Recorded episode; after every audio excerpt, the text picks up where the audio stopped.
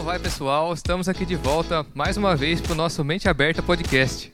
Hoje a gente está num formato novo aqui, vocês já estão vendo, né? A gente vai mostrar os nossos rostinhos aí, que vocês pediram. A gente está atendendo então.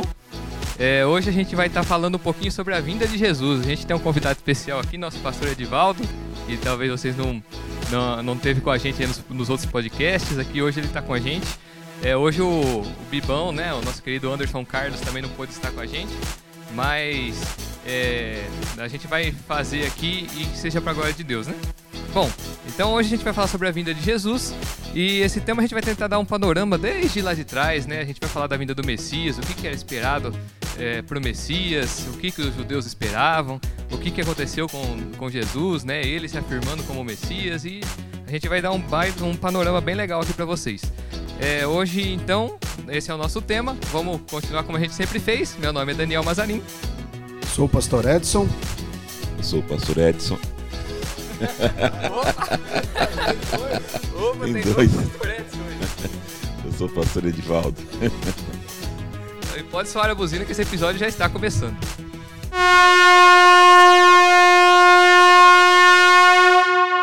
Bom, então como eu já falei para vocês, hoje a gente vai estar falando da vinda do Messias e a gente quer dar um panorama desde o Antigo Testamento, né? A gente vai começar primeiro a falar de tudo, todas as promessas, então, que a gente tinha para a vida do Messias, o que, que era esperado pelo povo de Israel. Então, para começar, é, qual seria a visão do povo israelita para, os, para o Messias, né? O que, que eles esperavam? Eu vou, para começar, eu quero ler um texto de Lucas 19. É, Lucas 19, 29, a palavra do Senhor diz. Vamos começar do 30. Vão ao povoado, está adiante, e ao entrarem, encontrarão um jumentinho amarrado, no qual ninguém jamais montou. Desamarrem-no e tragam aqui. Se alguém lhes perguntar por que estão desamarrando, diga que o Senhor precisa dele. Os que tinham sido enviados foram encontrar o animal exatamente como eles lhes tinha dito. Quando estavam desamarrando o jumentinho, os seus donos lhes perguntaram: por que vocês estão desamarrando o jumentinho? E eles responderam: O Senhor precisa dele. Levantaram-no, levaram-no a Jesus, lançaram seus mantos sobre o jumentinho e fizeram que Jesus montasse nele. Enquanto ele prosseguia, o povo estendia os seus mantos pelo caminho. Quando ele já estava perto da descida do Monte das Oliveiras, toda a multidão dos discípulos começou a louvar a Deus alegremente, em alta voz por todos os milagres que tinham visto, exclamavam: Bendito é o Rei que vem em nome do Senhor, paz no céu e glória nas alturas. Então, com certeza, os discípulos, tanto o povo como os discípulos, eles esperavam sim alguém que os libertasse e esperava também o rei, mas é, que libertasse eles ali na, na, na, mente deles do jugo dos, dos romanos, porque eles estavam ali como como escravos deles, né? Eles, os romanos dominavam sobre eles. Dá, dá até para entender o pensamento deles, né? Porque ninguém tinha surgido ainda com essa proposta que Jesus apareceu. Eles estavam aguardando mesmo ali um, um, descendente de Davi, alguém que viria como o rei Davi veio e lutar contra os romanos e pegar na espada e, e vencer tudo aquilo, toda aquela situação que estava. Mas eh, Jesus veio com uma proposta de reino diferente. E a gente pode entender isso aí, né? porque como é algo inédito, é algo novo, então não, não, eles não tinham noção. E até Jesus depois explicando e, e mostrando para ele, foram três anos de ministério ali, e Jesus ele foi para a glória e muitos ainda ficaram sem entender a proposta de Jesus. Né? Hoje ainda tem muita gente no nosso meio, mais de dois mil anos depois, e ainda que não entendeu. Então, quando Jesus ele entra em Jerusalém, é, ele, ele, não é, ele é, não entra montado num cavalo, né? Porque se ele entrasse montado num cavalo, seria um símbolo de força, de guerra, mas ele entra montado num jumento, que é um símbolo de humildade, de paz. Então ele já entrou contrariando tudo aquilo que eles esperavam. E ali estava se cumprindo uma profecia de Zacarias 9. E 9 fala assim: Alegre-se muito, cidade de Sião, exulte Jerusalém, eis que o seu rei vem a vocês, justo e vitorioso, humilde e montado num jumento, um jumentinho, cria de jumenta. Ele destruirá os carros de guerra de Efraim e os cavalos de Jerusalém, e os arcos de batalha serão quebrados. Ele proclamará paz às nações e dominará de um mar a outro, e do Eufrates até os confins da terra. Então, eles esperavam algo. Jesus veio sim ser rei, ser sacerdote, veio para libertar, mas não no formato que eles queriam. Ele veio com uma proposta de reino totalmente diferente. Sim, é, se, se a gente olhar lá no. O pastor estava falando, estava lembrando do texto de Atos que eu li para quando a gente estava preparando o podcast. Logo no comecinho de Atos, é quando Jesus está subindo aos céus ali, que ele está junto com os discípulos. Aí antes dele subir, a última pergunta que os discípulos fazem, eles vão falar, assim, é, mas os, quando que vai ser que o Senhor vai nos libertar do, do povo romano, né? Ou seja, ele tinha essa expectativa no Messias, né? Ele falava, o Senhor é o Messias, mas a gente está esperando que o Messias vai vir para libertar a gente, né? Então, quando que vai ser isso daí? Aí Jesus, Jesus não, ele vai falar ali, ah, isso daí não cabe a vocês saberem, é, isso daí é o Pai que vai definir, né? Então eles, a gente pode ver que a, a visão de Messias deles realmente era que ele queria libertar eles do povo romano, né? Ia, ia voltar a, a unir Israel ali para eles ser um povo independente, né? Para eles voltarem a ser uma nação é, independente e, e livre do, do jugo romano que era naquela época. Então eles não entenderam muito bem, né? Qual era a proposta de Jesus? Que a proposta de Jesus era trazer um reino de paz, né? É, mo é, mostrar a sua que ele era o Messias de uma forma diferente daquilo que eles estavam fa é, falando, né? Inclusive tem um, uma, um trecho aqui que eu peguei do, do dicionário bíblico que acho que fala bem isso daí, ó. Fala assim do trecho. O caráter messiânico de Jesus devia ser percebido em termos da descrição de servo humilde, obediente, sofredor, que cumpriu sua missão ao passar pela morte e que entregou sua vindicação confiantemente a Deus. Seu ministério, coroado por sua paixão, foi caracterizado pela aderência constante à vereda que lhe fora destinada pelo Pai. E, em consequência disso, Jesus deu ao vocábulo Messias um novo significado, que transcende todas as conotações da palavra que ela anteriormente tivera. Ou seja, né, Jesus ele trouxe um significado novo para a palavra Messias que o povo não estava esperando na época. E é por causa disso também que o povo não acabou não entendendo, né? Ficou meio, meio que perdido porque não era o que eles estavam esperando. É bem isso mesmo, Dani. É bem isso mesmo que eles estavam. Eles tinham uma visão diferente, é, uma compreensão né, diferente de tudo aquilo que estava nas escrituras.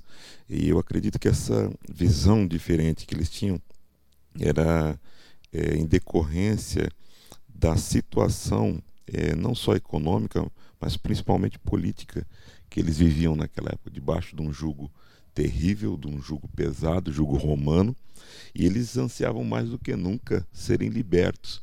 E a visão então que eles têm quando eles fazem a, a leitura do livro de Zacarias, desse Messias triunfante, montado num cavalo branco, né, como um príncipe libertador, via calhar naquele momento de dificuldade que eles viviam. Eles queriam mais do que nunca, eles ansiavam pela chegada desse Messias forte, poderoso, príncipe libertador.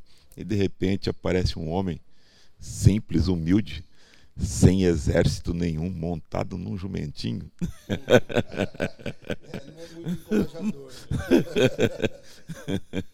Não é nada encorajador, né? totalmente fora daquilo, da concepção que eles tinham e idealizavam de, de, do, do Messias. É totalmente fora, totalmente fora mesmo do que eles idealizaram para a vinda do Messias libertador. Bom, então a gente falou um pouquinho sobre a visão que o povo de Israel tinha né, do Messias. É, e a gente vai então dar uma olhada para as promessas que tinham no Antigo Testamento. Né? Já no Antigo Testamento havia promessas da vinda desse Messias e que era tido como um libertador, né, como o próprio pastor já falou. É, então, onde podemos encontrar essas promessas e o seu cumprimento?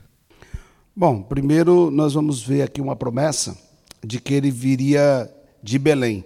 Então a palavra do Senhor lá em Miqueias 5:2 fala: "Mas tu, Belém Efrata, embora sejas pequena entre os clãs de Judá, a ti virá para, de ti virá para mim aquele que será o governante sobre Israel. Suas origens estão no passado distante, em tempos antigos." E essa profecia de Miqueias, ela se cumpre em Mateus 2 e 1, que fala assim: depois que Jesus nasceu em Belém da Judéia. Nos dias do rei Herodes, magos vindos do Oriente chegaram a Jerusalém. Então, a profecia foi feita no Antigo Testamento, profetizou sobre de onde ele viria, onde ele nasceria, e se cumpriu em Mateus 2 e 1. E também a outra profecia que fala da linhagem, que ele seria da linhagem do rei Davi. Aí Jeremias 23, no versículo 5 e 6 diz: Dias virão, declara o Senhor, em que levantarei para Davi um renovo justo, um rei que reinará com sabedoria e fará o que é justo e certo na terra. Em seus dias Judá será salva, Israel viverá em segurança, e este é o nome pelo qual será chamado: o Senhor é a nossa justiça. Então, foi falado que ele viria, e depois, se você vê ali a, a, a linhagem de que Jesus procedeu, ela passa pela linhagem do rei Davi. Então, mais uma que se cumpre. Eu vou falar três aqui para a gente não prolongar, porque foram muitas as profecias que se cumpriram. E também que ele nasceria de uma virgem.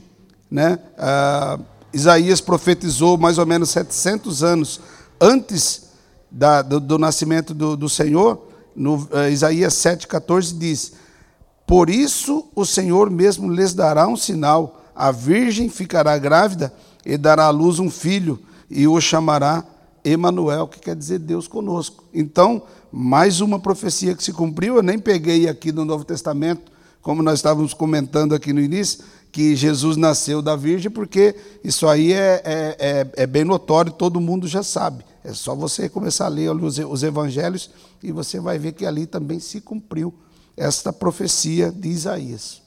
Exato, pastor Edson. E esse, essa profecia de Isaías ele deixa bem claro que o sinal do Messias seria justamente o, ele vindo e nascendo de uma virgem.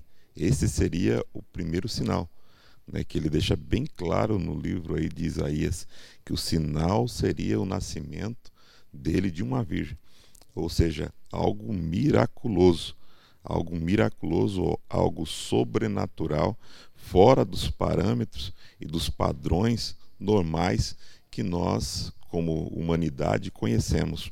É algo impossível aos olhos humanos de se acontecer. Né? E esse sinal foi um dos principais, o nascimento do Senhor de uma virgem. Sim, é, se a gente olhar um pouquinho melhor para o texto de Isaías, lá estava lendo, é, você preparando aqui para o podcast, né? E eu estava lendo lá Isaías 7, que vai falar que ele nasce de uma virgem. E se a gente ler o contexto ali, é o contexto de Isaías chegando no rei Acas, né, que era o rei de Israel na época, e, e Acas estava com medo, porque a Síria estava ameaçando invadir Israel, e ele estava nas mãos deles. Ainda Isaías vai falar um pouquinho atrás, né? O que vai destruir Israel não é a Síria, mas é a sua incredulidade, né? Isaías vai falar um pouquinho atrás. Porque é, é Deus já deu a promessa que, é, que ele tem a vitória para o seu povo, e aí Isaías vai falar para ele, pede um sinal que eu vou te mostrar o sinal, para você saber que realmente Deus está com a gente. Ele fala, não, eu não quero sinal, a casa vai falar. Aí então Isaías vai dar a resposta final, né? Então, então realmente você vai decair, mas só que saiba que vai vir um depois que todo esse reino passar da Síria, depois que ele cair, porque Deus vai derrotar ele, vai vir um que vai ser aquele que vai ser nascido da Virgem e ele que vai libertar Israel. Então essa promessa está tá no meio daquela situação ali de, de catástrofe, né? De que, ele, que a casa está com medo do que vai acontecer e essa promessa vem justamente para mostrar, ó, você não acreditou agora, mas vai vir um que vai realmente libertar. Então, o que, que o povo tava, tava com aquela ideia na cabeça, né? Falou, ah, então, quando vir o Messias, ele vai realmente libertar a gente, porque é o que está na promessa de Isaías, é Exato. o que Isaías está dizendo ali. Exato, Dani. E nós vemos claramente, isso volta ao ponto anterior que nós estávamos falando sobre é, a ideia que eles tinham do libertador, né, guerreiro, príncipe montado num cavalo de guerra né, para libertá-los. Então nós vemos sempre o contexto de Israel mergulhado né, é, nessas situações de guerra, de cativeiro, tudo isso e tudo isso contribuía constantemente para esse desejo crescente no coração deles de um, de um príncipe mesmo vindo para libertá-lo dos laços políticos que eles viviam, né, de principalmente sendo subjugados. Né? E a Síria a gente sabe que era um povo realmente cruel e terrível. Não, só queria chamar atenção aqui para quando Isaías fala que ele se chamará Emanuel, É, e o povo não aceitou que ele era filho, quando ele fala que é filho de Deus, quando é o filho de Deus, mas até nisso, Isaías já tinha colocado. Que a palavra Emanuel, é, é, o nome Emanuel é Deus conosco, quer dizer, ele deixaria sua glória e se tornaria humano no nosso meio. Até nisso, nesse detalhe, é, Deus deixou na profecia de Isaías, mas infelizmente ele ele fez se cumprir tudo isso, mas o povo não acreditou. É, até mais para frente, lá em Isaías 40, eu não lembro exatamente qual o capítulo, mas ele vai falar, e o braço do Senhor, ele vai chamar o ouvido do braço do Senhor. Ou seja, como se fizesse, fizesse parte do, de, de, Deus, mas só que não é Deus. Então ele já dá essa ideia também de filho ali, né? E, e aí na hora que ele fala que eu sou filho, a pessoa, o pessoal não, acredita, não quis acreditar, né? Falou, heresia. Vai falar que é filho, é heresia. Ô povo difícil. Então, que a gente já viu aqui as promessas né, que se cumpriram em Jesus. Então, agora a gente encontra no Novo Testamento Jesus ele se afirmando como Messias. É como até tem uma frase do C.S. Lewis que eu li uma vez, ele fala, Jesus, ele não, ele não deu a chance de você acreditar que ele não era o Messias. Ou você tem que ter ele como Messias, como filho de Deus, ou ele era um lunático que estava falando besteira lá, porque ele não deixou outra opção. Né? Então a gente vê ele se afirmando como Messias nos evangelhos.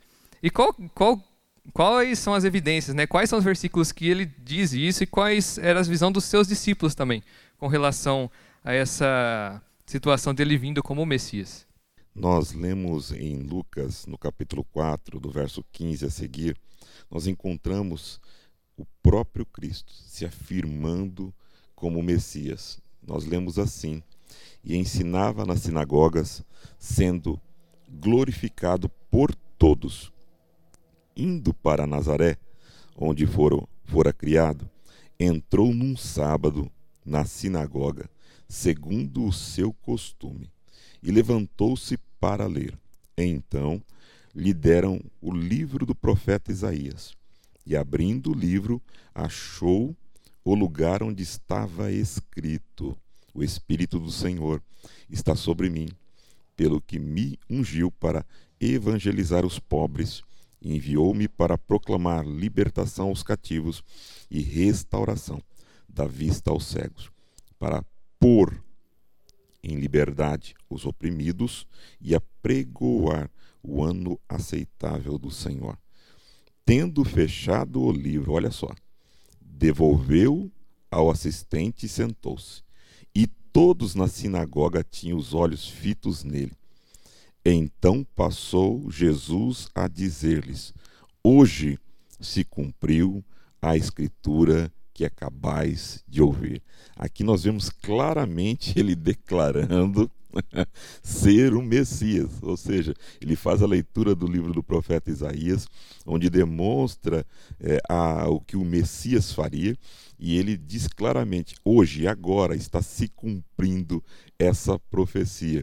E é interessante que aí nós continuamos lendo, diz que todos falavam bem dele e estavam admirados com as palavras de graça que saíam dos seus lábios. Contudo, perguntavam: não é esse o filho de José? Então ele lhe disse, né, ele vai falar que é, olha, vocês vão me dizer o ditado médico, cure-se a si mesmo, faça isso, faça aquilo. E ele diz, né, por eu, porém, vos digo que nenhum profeta é aceito na sua própria cidade. E aí então ele continua a falar, eles pegam e o tiram da sinagoga, porque ele vai fazer a comparação de Elias, de Elias, quando ele é enviado para uma viúva estrangeira, e ele diz claramente que havia várias viúvas ali e nenhuma recebeu a honra de ter o profeta em sua casa, a não ser uma estrangeira. Ele vai além, ele fala o sucessor dele, Eliseu, da mesma forma, havia muitos, mas muitos leprosos em Israel. Porém, é, é, Eliseu não foi enviado a nenhum deles, mas Naamã, um sírio. Um sírio. E aí então eles se levantam e tentam e tiram, né? tiram ele da sinagoga por causa dessa colocação que ele coloca. Então, aqui deixa bem claro ele falando que ele é o Messias. Ele é o Messias. E nós podemos olhar claramente também que diante dessa situação, nós podemos perguntar mais qual é a visão dos discípulos também tinham com relação a essa visão. Bom, é, Cristo significa redentor, Messias. que vem do latim Christus, derivado do grego Christos, que significa ungido, que por sua vez deriva do hebraico Machia, que significa Messias. Por isso, Jesus, quando os discípulos de João vão indagar a, a Jesus se ele era realmente o Messias, o que, que Jesus faz? Jesus fala assim: fique aqui comigo esse dia, por favor. E aí em Lucas 7, do verso 38 a seguir, nós vemos claramente: quando Jesus terminou de é, dar essas instruções a seus doze discípulos, partiu dali e foi ensinar e proclamar a sua mensagem em outras cidades da Galiléia. Quando, os, quando João, que estava na prisão, ouviu falar a respeito de todas as coisas que Jesus estava fazendo, mandou seus discípulos perguntar: O Senhor é aquele que há de vir ou ainda devemos esperar por outro? Né? Ou seja, o Senhor é o Messias? Aí Jesus lhes responde: Vão e digam a João Batista tudo que vocês estão vendo e ouvindo. Isto é, os cegos veem, os coxos estão andando normalmente, os leprosos estão sendo curados, os surdos ouvem, os mortos são ressuscitados e os pobres ouvem as boas novas. Feliz é aquele que não vê dificuldade em me aceitar. E isso era aqueles, porque Jesus é, é, chama os discípulos de João, manda eles ficar, e ele faz essa afirmação depois dele ter feito tudo isso. Porque essa essa afirmação era o cumprimento da profecia do profeta Isaías, que nós acabamos de ler, que ele leu lá na sinagoga. Tudo que, ele, que o Isaías, o profeta Isaías falou que o Messias faria, ele estava fazendo, ele fez diante dos discípulos de João. Então, era o cumprimento real, é, verídico, autêntico, diante dos olhos dos discípulos de João. E é interessante que é, isso também leva a um outro questionamento, né? quando Jesus questiona os seus discípulos, que nós encontramos no Evangelho de Marcos, no capítulo 8, verso 29, que quando nós lemos o livro de Marcos, no capítulo 8, nós veremos que antes de Jesus perguntar aos discípulos o que eles diziam que ele era, porque as pessoas estavam falando muitas coisas sobre ele, que ele era um dos profetas, que ele era um João Batista, que ele era Elias. Então, no início do capítulo, do, do capítulo 8, antes dessa pergunta, Jesus multiplica os pães, é, pães e alguns peixes, para uma multidão de quatro mil pessoas, fora crianças e mulheres, e sobraram sete cestos cheios, né? está no verso 1 ao verso 9 do capítulo 8 de Marcos. E no verso 22, Jesus vai a Betsaida, e lá trazem um cego para ele curar. E ele cura. Depois disso, é que ele pergunta aos discípulos o que ele era. Se o que, que você acha que eu sou? Um farsante? Um lunático? Um louco? E a resposta foi imediata de Pedro: O Senhor é o Cristo. Aí nós vimos a origem da palavra Cristo, ou seja, o Messias ungido de Deus. Né? Claramente, então, ele deixa claro isso, que ele era o Cristo, o Messias ungido de Deus. E nós encontramos essa afirmação. Pedro, depois na sua carta, na segunda carta dele, no capítulo 1, verso 1 ao 11, e depois nós vemos em Atos também essa mesma afirmação de Pedro, de novo fazendo essa afirmação no discurso que ele faz, e o próprio apóstolo Paulo, em 1 Timóteo 2,5, ele faz essa afirmação. É bem legal essa, o pastor comentou da, dos sinais, né, que, que ele mostrou ali para os discípulos de João Batista, que ele era, que ele era o Messias, justamente é, levando em consideração a profecia de Isaías que ele já tinha comentado lá atrás, né. É, se a gente olhar os fariseus, eles também uma vez eles pedem um sinal a Jesus, ó, mostra então para gente que você é o Messias. E Jesus fala para ele: Não, a única, o único sinal que vocês vão ter vai ser o sinal do profeta Jonas, né? Ou seja, eu não vou dar sinal para vocês nenhum. Por quê? Porque já está claro, é o mesmo argumento que Paulo usa em Romanos 1 lá. Está claro que ele é o, é o, Messias. Tipo, ele está cumprindo tudo aquilo que ele falou que ele iria cumprir, mas as pessoas insistem em ficar questionando, né? Então ele vai falar para vocês: não, não, eu não preciso dar mais sinais. Se vocês andarem comigo, se vocês verem aquilo que eu faço, vocês já, já saberão que eu sou o Messias. Vocês não acreditam somente por causa da sua incredulidade, né? Então eu não, eu não preciso dar mais sinais do que aqueles que já estão diante de vocês. Então isso é, é bem interessante que é, então ali os fariseus eles não estavam acreditando por causa da incredulidade própria deles e não por causa dos sinais que Jesus estava realmente demonstrando que ele era o Messias, né? E estava cumprindo essas profecias que já estavam sendo ditas ali é, atrás. Inclusive também um outro episódio que ele afirma que ele é o Messias é lá no episódio com a mulher samaritana, né? Em João 4 do 20, o 25 e o 26. É, ele vai falar lá para a mulher samaritana que é, a mulher samaritana pergunta: Você é o Messias? Né? Você é aquele que ia vir? E ele fala: Não, é esse daqui que está na sua frente é o Messias. Ele vai, ele vai afirmar que ele é. Mas ele, ele, até, vamos falar assim, ele se segurava um pouco de ficar afirmando toda hora, porque ele sabia que se ele ficasse afirmando, eles iam crucificar ele daqui cinco dias, porque o pessoal estava louco com ele falando essas coisas. Né? O, o, inclusive lá, na, no, lá no final do livro de, de Lucas, se eu não me engano, que ele vai ser interrogado pelo sacerdote, no final do livro de Marcos, lá em Marcos 14. Ele vai ser interrogado pelo sacerdote e é justamente a pergunta que o sacerdote faz para ele, né? É, mas você é o Messias ou não? Aí ele, ele fica quieto, o sacerdote pergunta de novo, aí ele fala que é, ele vai falar, não, então isso daí é, é heresia. Ele fala que é o Filho de Deus. Eu acho que é interessante a gente ler esse, esse capítulo, só para ficar claro. É lá em Marcos 14, do 61 ao 64. Vai, vai dizer assim... É, mas Jesus permaneceu em silêncio depois da pergunta do sacerdote. Né? Vamos de 60 para frente. Depois o sumo sacerdote levantou-se diante deles e perguntou a Jesus: Você não vai responder à acusação que esses lhe fazem? Mas Jesus respondeu em silêncio, é, permaneceu em silêncio e nada respondeu. Outra vez o sumo sacerdote lhe perguntou: Você é o Cristo, filho do Deus bendito? No 62 Jesus disse: Sou. E vereis que o filho do homem é sentado à direita do poderoso, vindo com as nuvens dos céus. O sumo sacerdote, rasgando as próprias vestes, vestes, perguntou: Por que precisamos de mais testemunhas? Vocês ouviram a blasfêmia, a blasfêmia. Que acham? Todos julgaram digno de morte. Então alguns começaram a cuspir nele, vendaram-lhe os olhos e, dando os murros, diziam: Profetize! E os guardas o levaram dando-lhe tapas, né? É, a gente vê esse mesmo episódio aqui, quase que lá na tentação de Jesus, né? Satanás tentando também, falando: faz o um milagre, você não é o Messias, você não pode transformar pedra em pão. Aqui é a mesma coisa, né? O pessoal cuspindo nele fala: você não é o Messias, por que você não sai daqui então? Você vai deixar ser apanhado aí? Que Messias é esse daí que você tem poder, mas não pode se livrar dessa situação? É a mesma coisa que acontece aqui, né? E Jesus, ele não veio para esse motivo, né? Para para humilhar as pessoas ou para mostrar sua grandiosidade através do poder, não. Ele veio para realmente morrer a morte vicária que estava lá profetizada de Isaías, né? Para cobrir o pecado, é, para cobrir o pecado de muitos, né? Inclusive essa profecia está lá em Zacarias 3 de 8 a 10, que fala que ele tiraria a iniquidade num único dia. E esse dia é o dia da crucificação dele, né? Então ele teria que passar por isso. Então ele não veio ali para se livrar dessas situações, não, ele veio justamente para passar por elas. Né?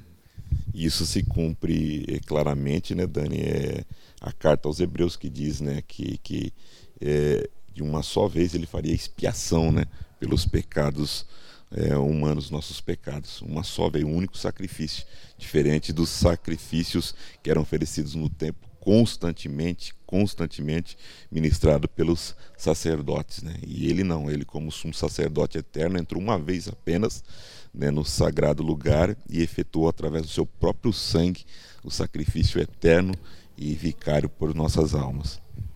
E eu gostaria de ler um versículo aqui de Atos dos Apóstolos, Atos 5:30, diz: "O Deus dos nossos antepassados ressuscitou a Jesus, a quem os senhores mataram, suspendendo-o no madeiro. Deus o exaltou, colocando-o à sua direita como príncipe e salvador, para dar a Israel arrependimento e perdão. E também Paulo escrevendo a Timóteo, 1 Timóteo 2,5, pois há um só Deus e um só mediador entre Deus e os homens, o homem Cristo Jesus. Então ali se afirma mais uma vez quem ele é. E eu acho que fica bem colocado, né? Não foram colocados todos os versículos, mas acho que deu para dar um panorama mais ou menos do que ele é. Bom, então vamos terminar aqui. A gente já viu então Jesus se afirmando como Messias e demonstrando para as pessoas que andavam com ele que ele realmente era o Messias, né? Mas só que ele, como a gente já disse, ele não veio dessa vez para libertar o povo de Israel, né? Inclusive aquela frase de Atos lá vai falar isso daí, né? Que isso daí pertencia a Deus Pai.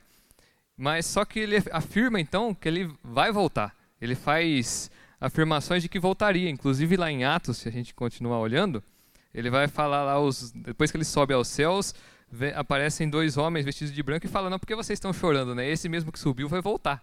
Então, essa segunda vinda, aí sim, seria para realmente é, executar toda essa, essa expectativa que eles tinham de Messias, né? que ele seria um libertador, que ele traria justiça, que ele traria paz, Então, to todas essas expectativas que uh, as pessoas ali da época, os judeus, tinham no Messias, que iria acontecer naquele momento, Jesus então ele fala que vai ser no futuro, né? Quando ele voltar, porque ele foi ressuscitado e um dia ele voltará. E quando ele voltar, aí sim será realmente é, acontecerá isso que ele estava esperando, né? De haver justiça, de haver paz, dele trazer, né, um, a libertação para o povo, de restaurar, de, de, de o nome dele ser conhecido em todas as nações. Então a gente vê essas afirmações. Então em vários lugares ele afirma que voltaria, né? Primeiro a gente pode olhar lá no em próprio Atos, Atos 1 e 11, que é onde ele vai que é, que é onde quando ele sobe aos céus aparecem então os os dois anjos que falam que ele voltaria. Vamos ler lá para ficar mais claro. Diz assim, né? A partir Atos 1 a partir do versículo 9. Tendo dito isso, foi levado às alturas enquanto eles olhavam, e uma nuvem o encobriu da vista deles. E eles ficaram com os olhos fixos no céu, enquanto ele subia. De repente surgiram diante dele dois homens vestidos de branco, que lhe disseram: Galileus, por que vocês estão olhando para o céu? Esse mesmo Jesus que dentre vocês foi levado aos céus, voltará da mesma forma como o viram subir.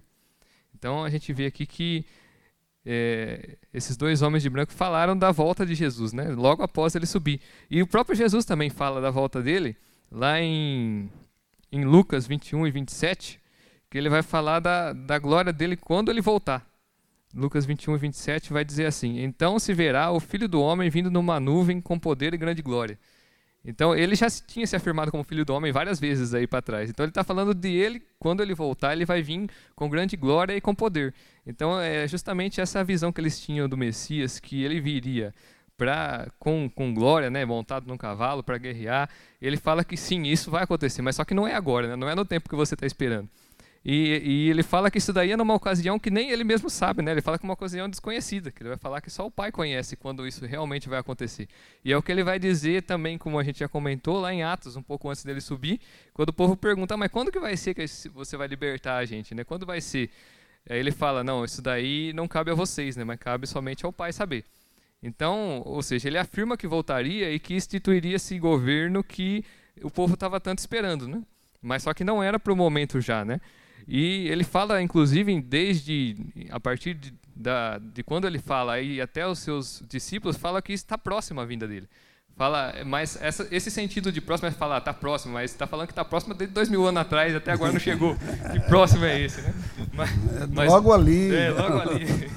Mas o sentido de próximo é um sentido de urgência, né? É um sentido que você não pode deixar para depois. Exato.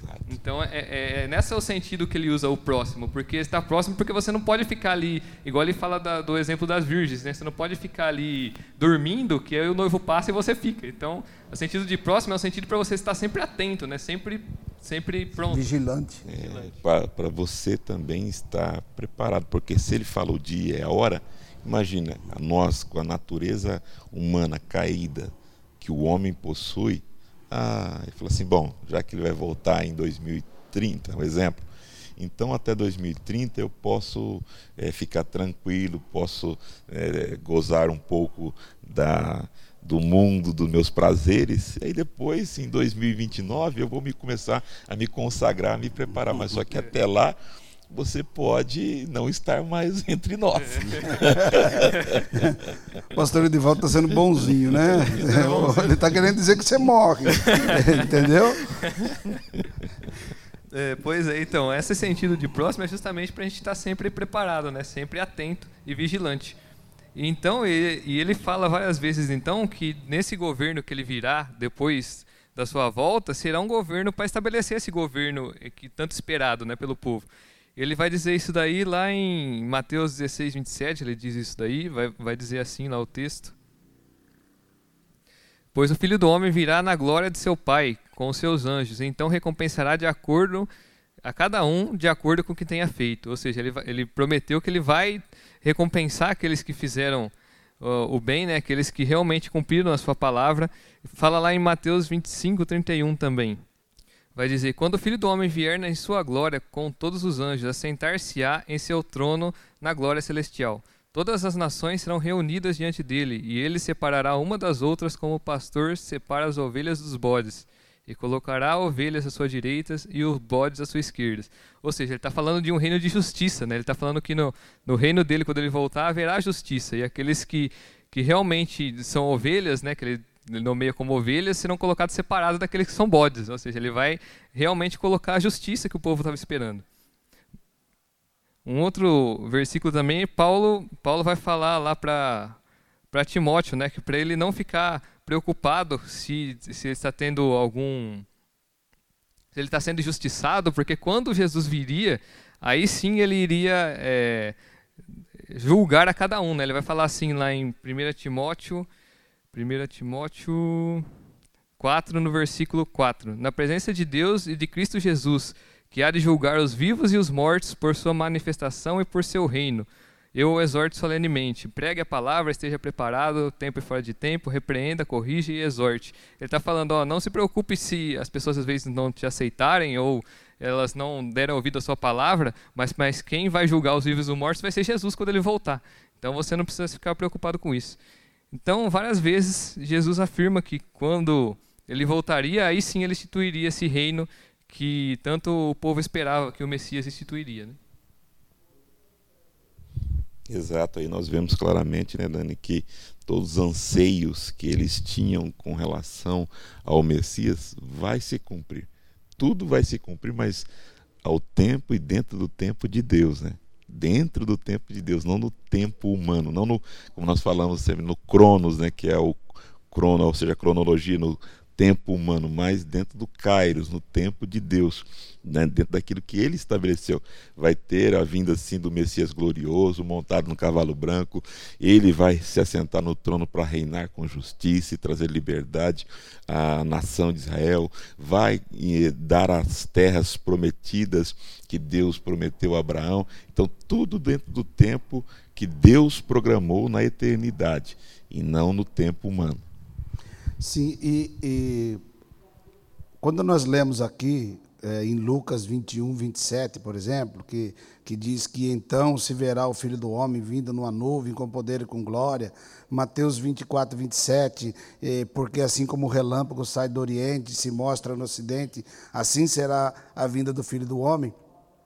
Se nós pegarmos aquele povo do tempo de Jesus, de quando Jesus se fez carne, a, a, a, palavra do Senhor já vinha profetizando o seu nascimento com detalhes, rico em detalhes, e quando ele nasceu, as pessoas não acreditaram, as pessoas não deram crédito que ele era o filho de Deus. Assim será também que essas profecias que nós estamos lendo agora aqui no Novo Testamento, olha, vai ser assim, olha, o filho do homem vai vir desta forma. Assim vai chegar o dia dele voltar e muitos vão estar é, despreparados, vão estar, como o Dani citou agora de pouco, vão estar, vão estar em estado de sonolência, não vão estar atentos à sua vinda, e por isso que é, muitos ficarão, porque não prestaram atenção na Escritura, não, não se ficaram atentos e perderam a sua chance de, de ir para a glória com o Pai. Bom, então é, a gente já fez aqui um panorama legal sobre a vinda do Messias, né? A gente falou sobre Jesus desde as profecias lá do Antigo Testamento, a gente passou por Jesus afirmando que ele era o Messias, assim como aqueles que estavam ali perto dele também assim o disseram. E também a gente viu que ele afirmou que voltaria, né? A gente não deu aqui detalhes, a gente não foi muito fundo na escatologia, a gente quis só dar um panorama aqui para vocês de, de, o que, que Jesus prometeu. Mas aí, se a gente olhar para as promessas, a gente pode ver que tem uma sequência, tem ali uma lógica, tem uma, uma ordem certa para acontecer cada coisa, que até, até muitas vezes é discutido no meio da teologia, que às vezes não tem muita. É, ninguém sabe ao certo exatamente como será. Mas tem várias profecias e a gente poderia até é, voltar e dizer e falar um pouquinho mais específico de cada uma delas. Mas aqui nesse podcast a gente vai estar um pouquinho mais sucinto, só é, dando essa visão para vocês panorâmica daquilo que foi o ministério de Jesus, né? E aquilo que ele prometeu que queria fazer e aquilo que ele cumpriu também, que são as promessas que foram feitas dele. Então a gente volta então na próxima parte para tentar dar uma visão um pouquinho mais detalhada, uma visão um pouco mais específica do que, que seriam esses acontecimentos da volta de Jesus, né? E aí a gente tentaria entrar um pouquinho mais nessa teologia mais aprofundada. Mas eu espero que vocês tenham gostado, que tenha falado com vocês que, está, que estão vendo a gente nesse momento. Eu queria agradecer a todos vocês que ficaram com a gente até o final desse episódio aqui, que a gente falou um pouquinho sobre Jesus.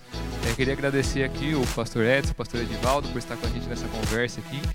Eu queria agradecer também o, o nosso amigo Anderson Carlos, não pôde estar com a gente aqui hoje, mas ele sempre está com a gente. Quem sabe na próxima parte ele esteja aqui também. O nosso querido amigo Wellington também, que, te, que não está com a gente hoje, né? Mas ele sempre esteve aqui acompanhando a gente no podcast. E a gente quer agradecer então a sua, sua presença. Também não se esqueça de nas nossas redes sociais de compartilhar esse episódio, de, de se tiver alguma dúvida colocar lá. E a gente agradece desde já. Gostaria de agradecer também mais uma vez, Dani, a oportunidade de estar compartilhando também aqui da palavra do Senhor e que Deus abençoe a todos. E eu agradeço de coração o convite, Dani, de poder estar com vocês né, nessa conversa gostosa, nessa reflexão maravilhosa que nós tivemos aqui. Muito obrigado. Deus abençoe a todos que estiveram conosco até agora também. Curta o nosso vídeo e se inscreva no nosso canal e ative o sininho.